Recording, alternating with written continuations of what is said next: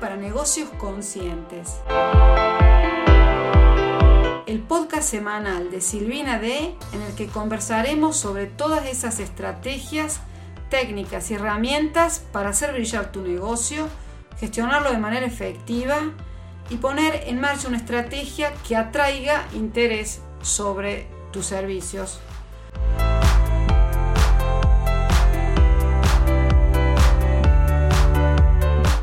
Hola, bienvenida, bienvenido al último episodio de la primera temporada del podcast Marketing Digital para Negocios Conscientes, episodio número 53 un episodio muy especial en el que vamos a conversar sobre los siete pecados capitales que matan a tus propósitos. ¿Sabías que unas 500.000 personas buscan en Google propósito de vida en estas fechas? Es una cifra brutal, porque si tienes en cuenta que un estudio de la Universidad de Creighton en eh, Estados Unidos confirma que solo el 8% de las personas llegan a cumplir sus propósitos. En este momento del año son muchos los propósitos que nos surgen y que tenemos, algunos propósitos viejos, otros nuevos, pero ¿cómo identificar esos propósitos que verdaderamente suman a nuestras vidas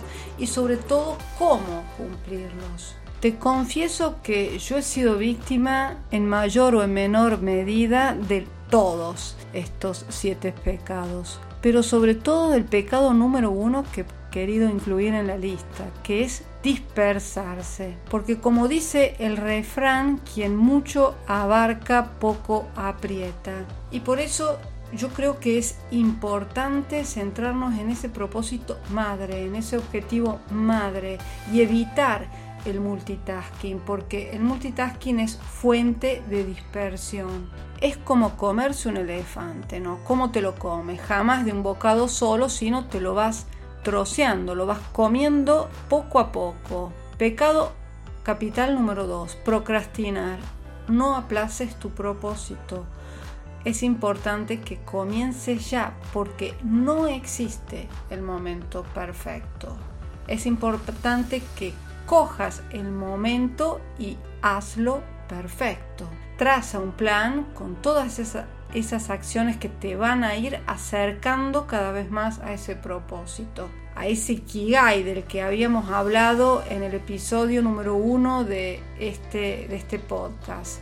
Recuerda eh, hacer una hoja de rutas con todos esos pasos que tienes que cumplir para que ese gran sueño se haga realidad cuáles son los pasos, qué recursos vas a tener que necesitar, tanto tangibles como intangibles y también qué caminos vas a elegir en función de los recursos que dispongas. En el caso de un negocio eh, tenemos siempre tiempo, dinero, suerte ¿no? que eh, elegir y con los que vamos a ir jugando.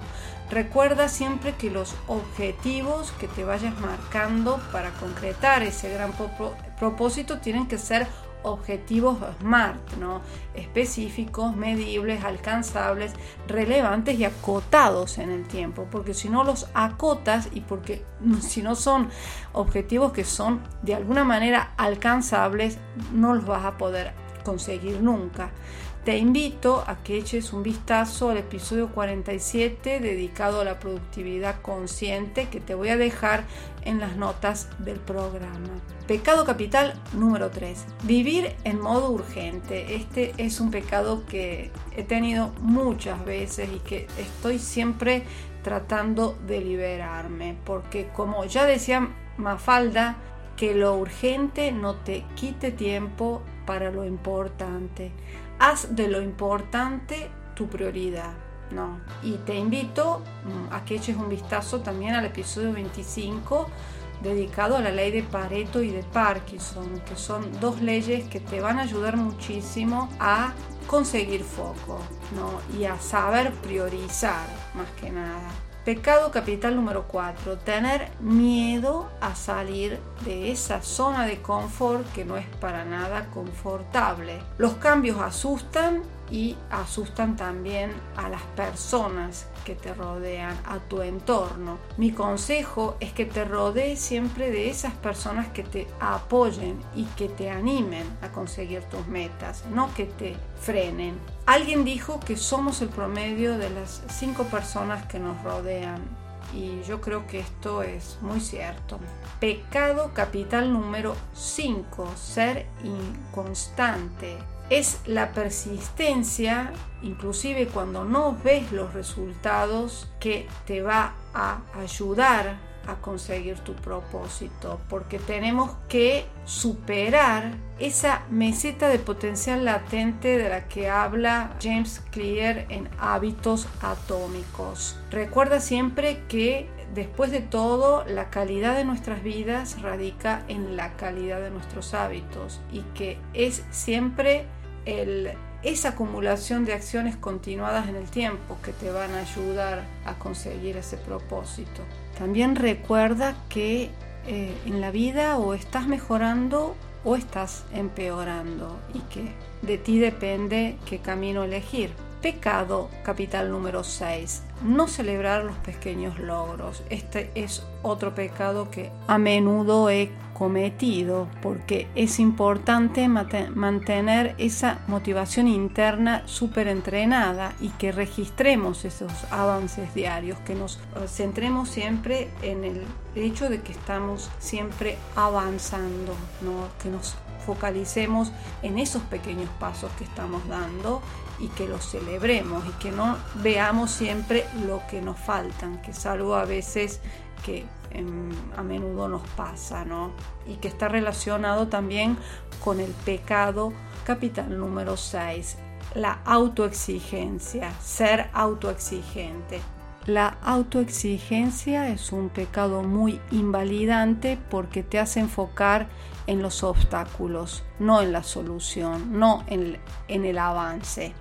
Es importante que nos esforcemos en mejorar pero sin caer en la autoexigencia y en el perfeccionismo porque el no permitirnos fallar nos puede llevar a situaciones que te bloquean o que te causan mucho estrés. Es importante que jamás supedites a la consecución de tus logros o a la aprobación de tu entorno tu, tu, bienestar emocional, porque esto te puede pasar factura a lo largo del tiempo y generalmente todo lo que vale la pena conseguir es siempre fruto de un largo camino.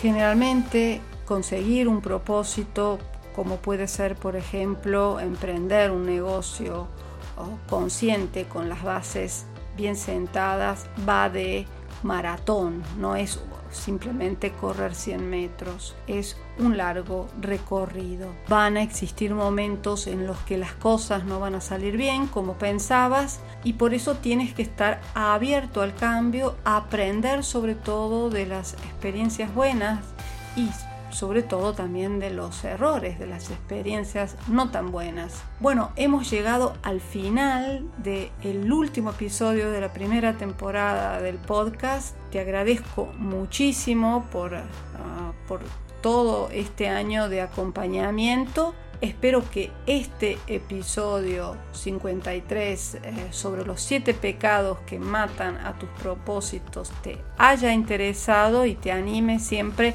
a seguir adelante y apostar siempre por tus propósitos y tus sueños. Muchas gracias por llegar hasta el final y por apoyar mi trabajo con tus valoraciones de 5 estrellas del podcast en Spotify, Anchor, Google Podcast y también por tus me gustas en YouTube y Facebook. Me ayudarás a llegar a más personas. Recuerda que si quieres que te ayude con tu proyecto, puedes contratar mi sesión estratégica para resolver tus dudas puntuales o recibir un análisis sobre tu estrategia de marketing digital.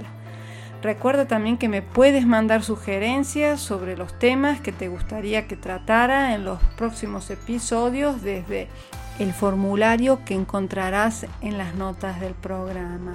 Nos vemos en el próximo episodio, en el primer episodio del 2023.